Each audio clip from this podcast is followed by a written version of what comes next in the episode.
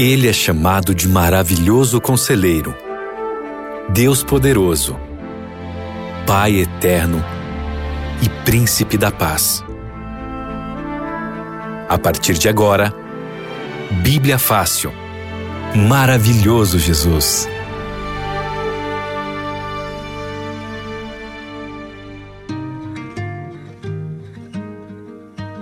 Olá, seja bem-vindo a mais um programa Bíblia Fácil aqui na Rádio Novo Tempo. Bom demais ter a sua companhia. Eu sou Abinal Júnior e a partir de agora estaremos juntos nesse momento estudando a palavra de Deus.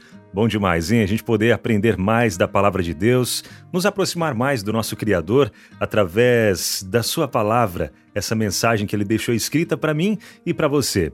E é muito bom a gente aprender também sobre Jesus né, os passos de Jesus aqui nessa terra, todo o plano de redenção, de salvação preparado desde antes da criação. Então a gente vai conhecer isso e um pouco mais aqui no nosso programa Bíblia Fácil com o tema Maravilhoso Jesus. Com a gente já por aqui para compartilhar essa mensagem tão especial da Bíblia e responder algumas perguntas. Pastor Arilton Oliveira. Tudo bem, pastor? Tudo bem, Abinal. Olá, amigo ouvinte da Novo Tempo. Que bom cumprimentá-lo mais uma vez. Estamos juntos aí para começarmos mais uma série sobre o maravilhoso Jesus. Hoje um tema especial. Vamos aprender um pouquinho mais sobre a vida, o sacrifício, a ressurreição e tantas outras lições especiais que a palavra de Deus nos traz. Seja muito bem-vindo ao Bíblia Fácil. Verdade, hein? E o material que a gente estuda aqui no programa Bíblia Fácil já está disponível para você no nosso site, o site da Escola Bíblica, biblia.com.br.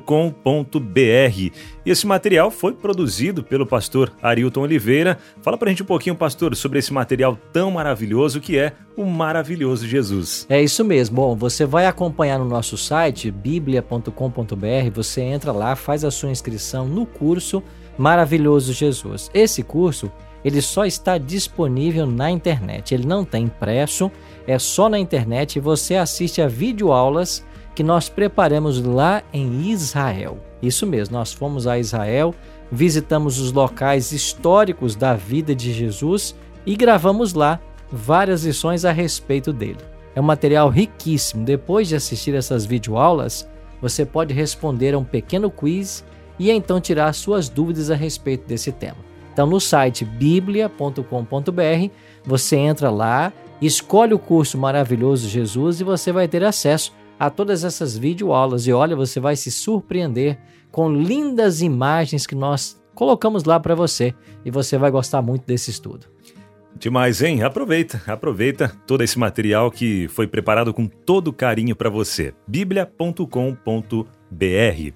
Bom, pastor, na semana passada a gente fala um pouquinho, né, sobre como Deus criou o mundo perfeito, né? E também a gente falou um pouquinho sobre a queda do ser humano, né? O ser humano acabou caindo em pecado e Deus teve que colocar em prática o plano de redenção, que não foi surpresa para Deus, né? Deus, ele já antes de tudo já já não foi pego de surpresa com isso e Deus tinha né, algo a fazer em prol da humanidade, né, enviando seu filho para morrer em nosso lugar.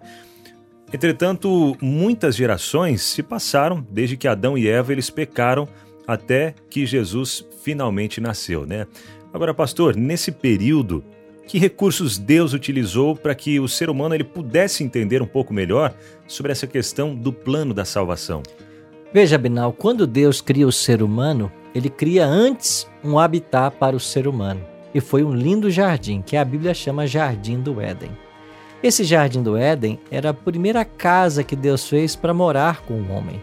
Porque na realidade o nosso Criador nos ama e ele quer morar com todos nós. Então o jardim foi criado para que ele habitasse com Adão e Eva. Prova disso é que em Gênesis diz que todos os dias, na viração do dia, Deus vinha para visitar o casal. Agora, após o pecado de Adão e Eva, o homem não mais poderia permanecer no jardim, porque o pecado criou uma separação entre o ser humano e Deus. Então o homem teve que ser expulso. Mas Deus não deixou o homem lá fora abandonado. Então, através do sistema de sacrifícios de animais, o plano da salvação foi apresentado a Adão.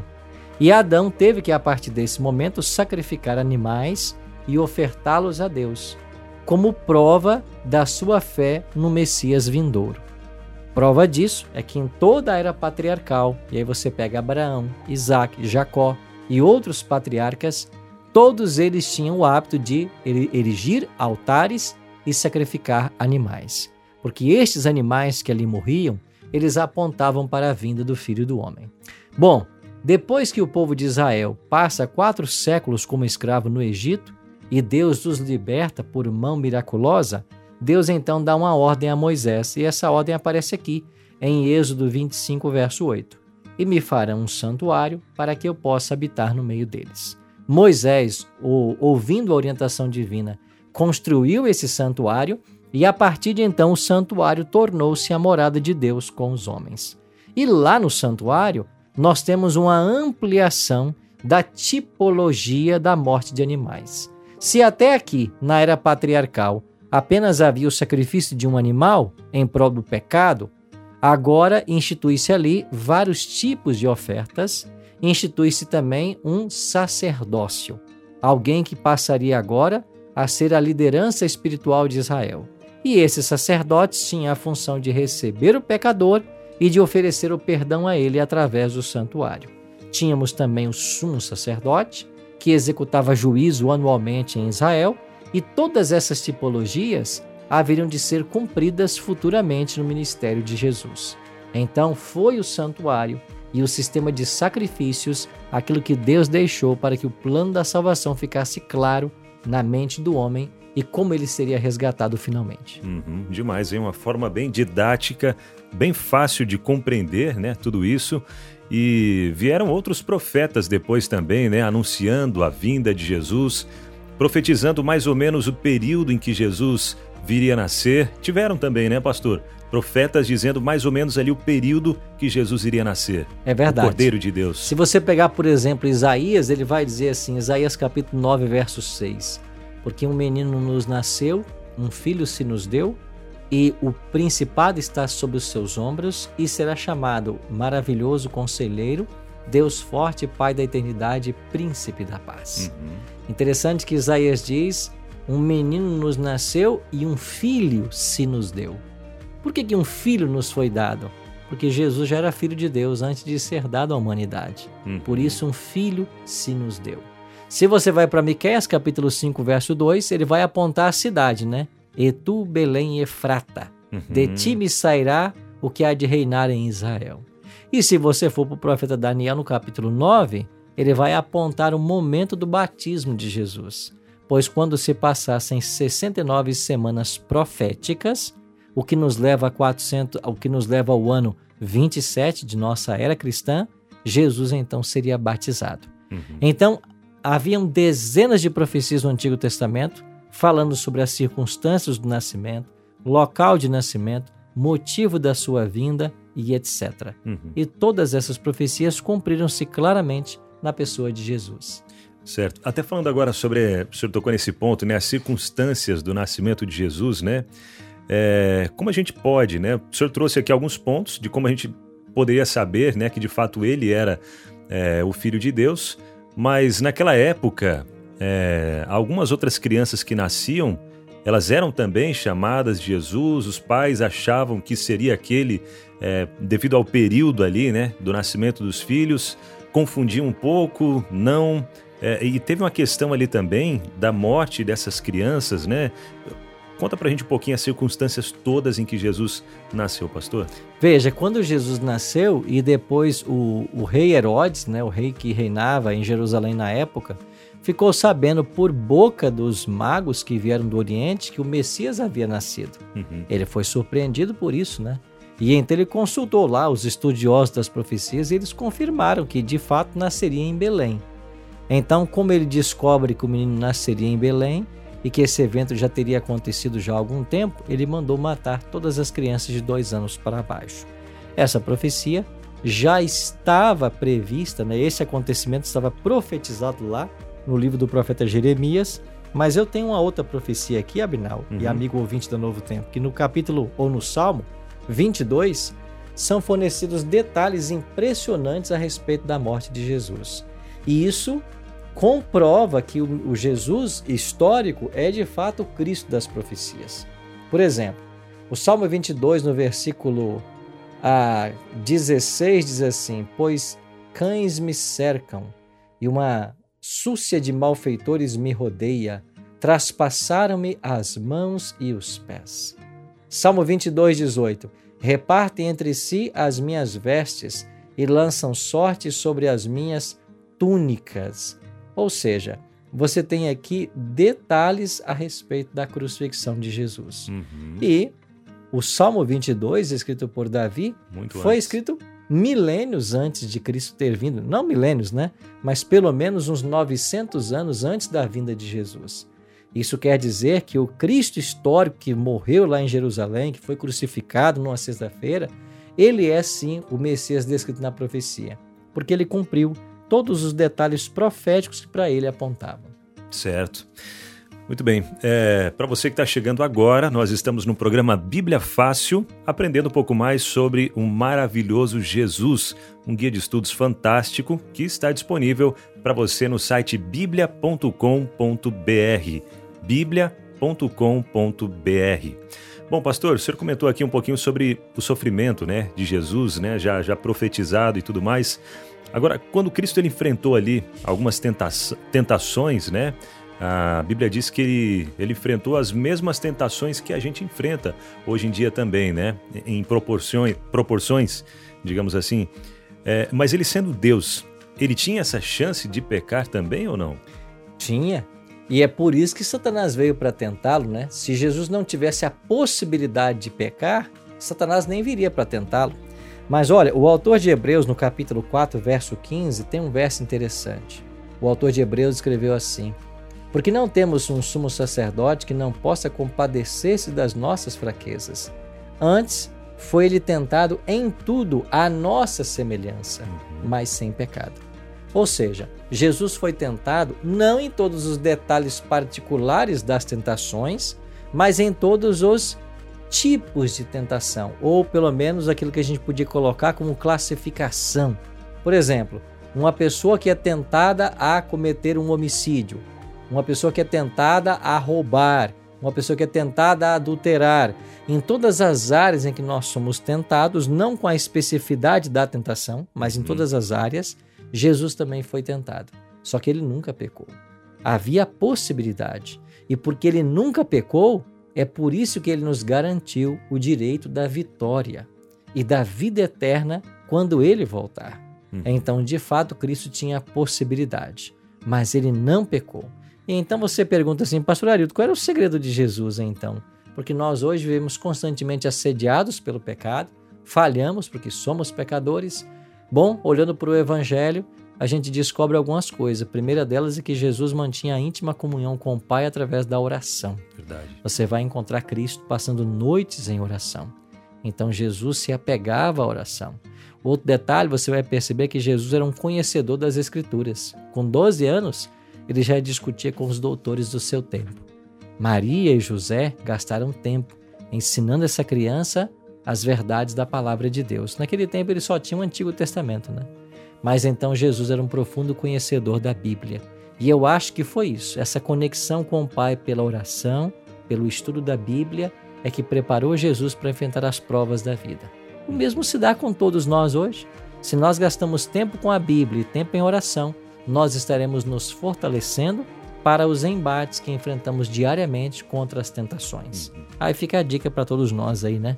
É. Imitarmos a Jesus. Isso é bem verdade, né? Quando a gente está numa intimidade com Deus, dificilmente a gente vai ceder a uma tentação, né? Claro. É o nosso dia a dia.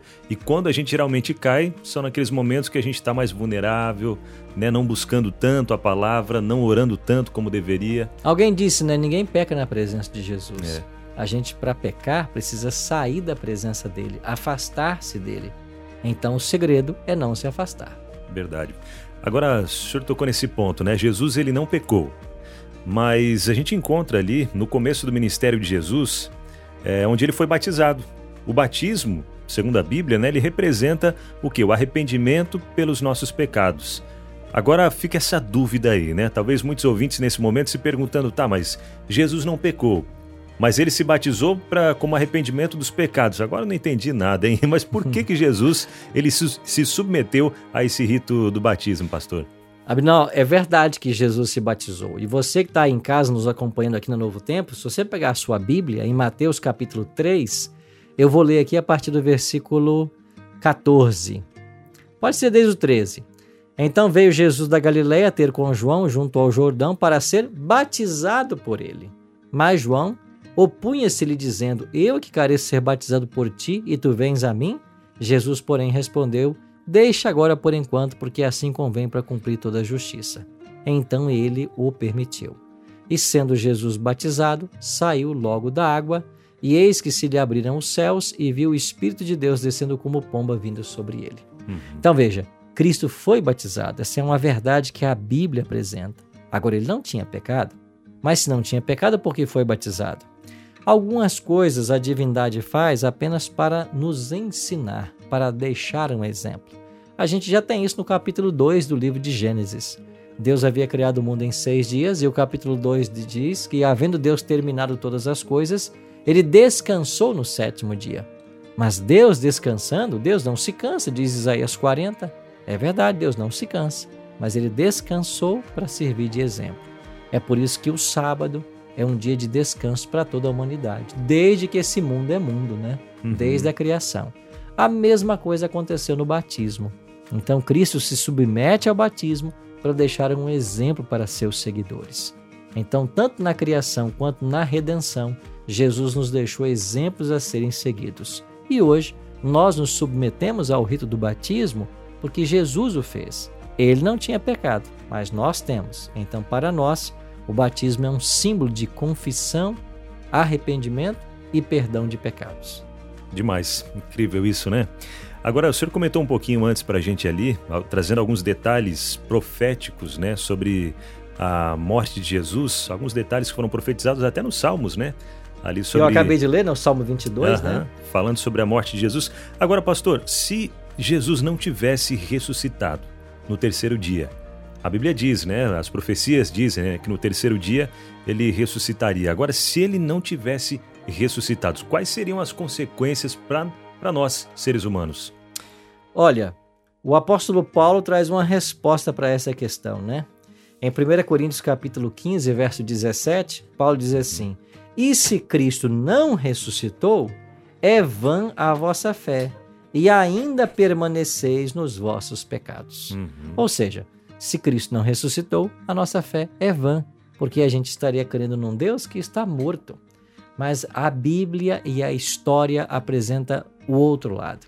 Cristo ressuscitou, venceu a morte e por causa desta vitória sobre a morte é que nós temos hoje o direito à vida eterna.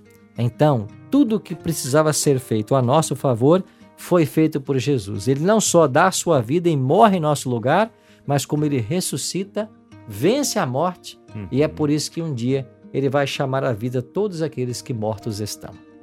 Muito bem. Agora, o ministério de Jesus aqui na Terra, a gente vê é, talvez alguma dúvida que surge aí na mente do, do ouvinte também, né, sobre essa questão.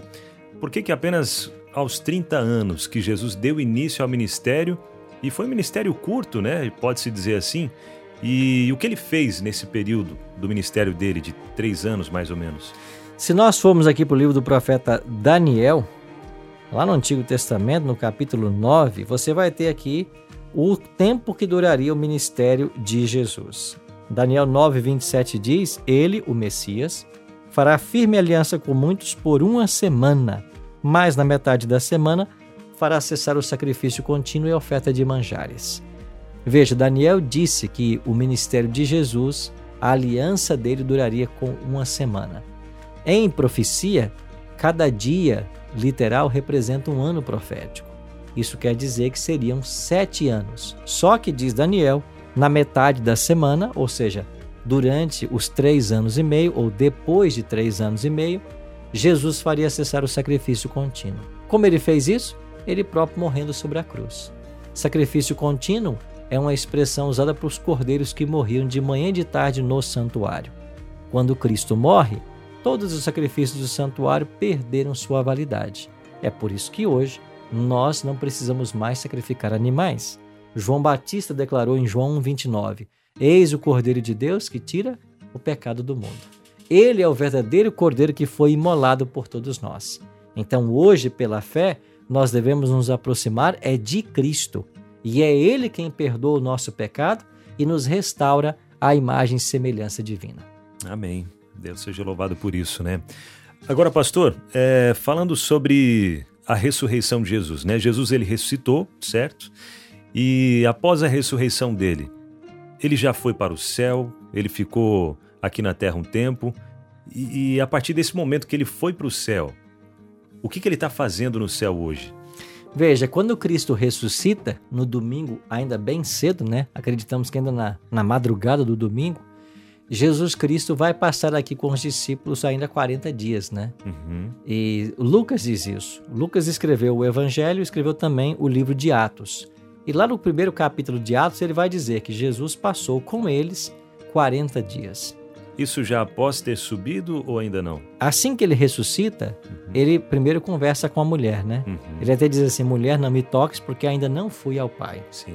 E depois ele aparece para os discípulos, entre eles estava Tomé, uhum. que não acreditava na ressurreição, e diz: Tomé, põe aqui o teu dedo e veja que sou eu. Já pôde tocar. Já podia tocar. Então isso quer dizer que nesse intervalo, nesse ínterim, entre a conversa com a mulher e com Tomé, Jesus foi aos céus e voltou. Mas o que ele foi fazer lá?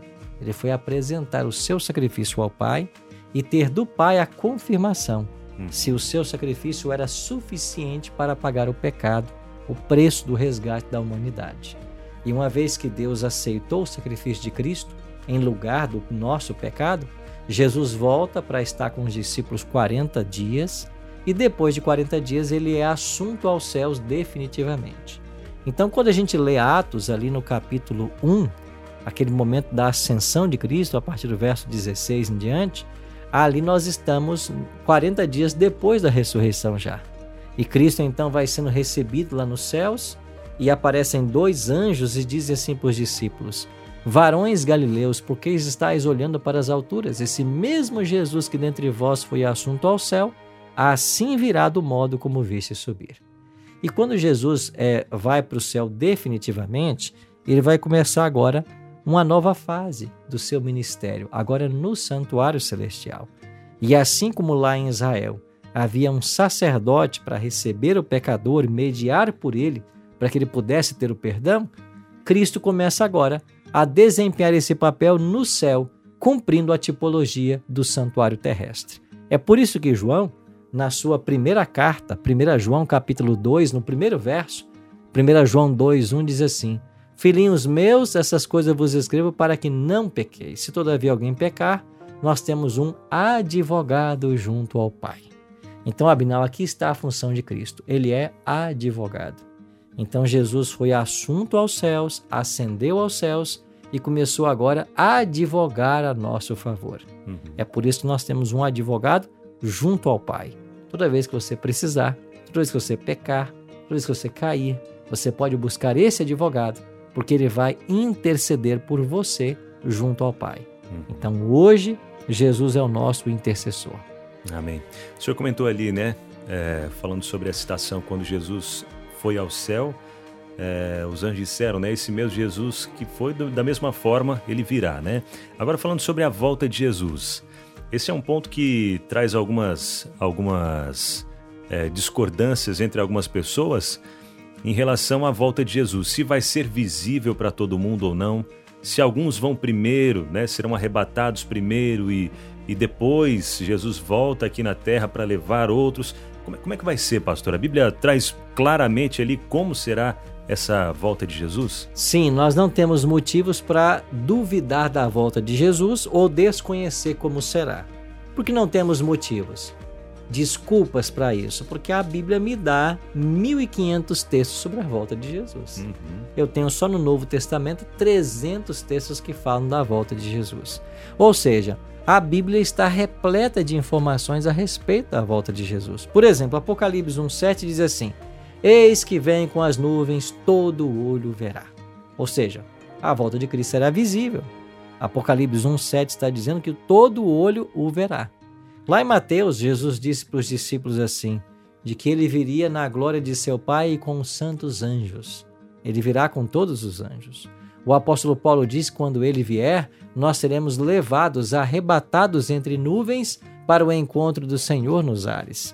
Isso quer dizer que a volta de Jesus será visível, será pessoal, será audível, será literal. Então não existe nada de secreto na volta de Jesus. Esse será o maior evento de toda a história humana. E é para esse evento, Abinal e amigo ouvinte, que nós devemos nos preparar. Porque se nós não nos prepararmos, o que vai acontecer?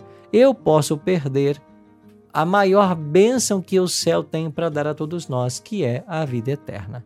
Então, eu preciso conhecer o plano de Deus para minha vida, conhecer a palavra para saber aonde caminhar, para que lado ir.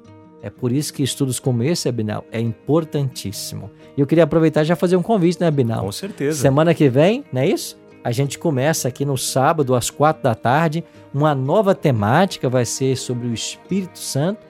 E o amigo ouvinte já está aí convidado a sintonizar todo sábado, às quatro da tarde, aqui o Bíblia Fácil, na Rádio Novo Tempo.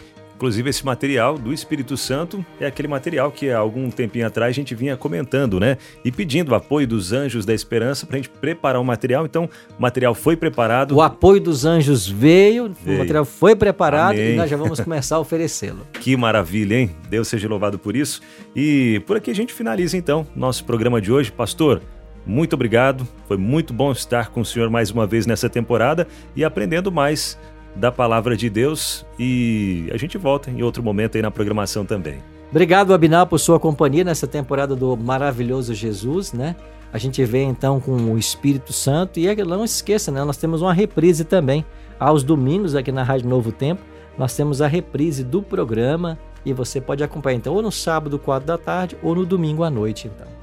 Maravilha. Vamos orar? Vamos orar. Nosso Pai querido, muito obrigado pelas promessas da tua palavra sobretudo a promessa de que Jesus vai voltar.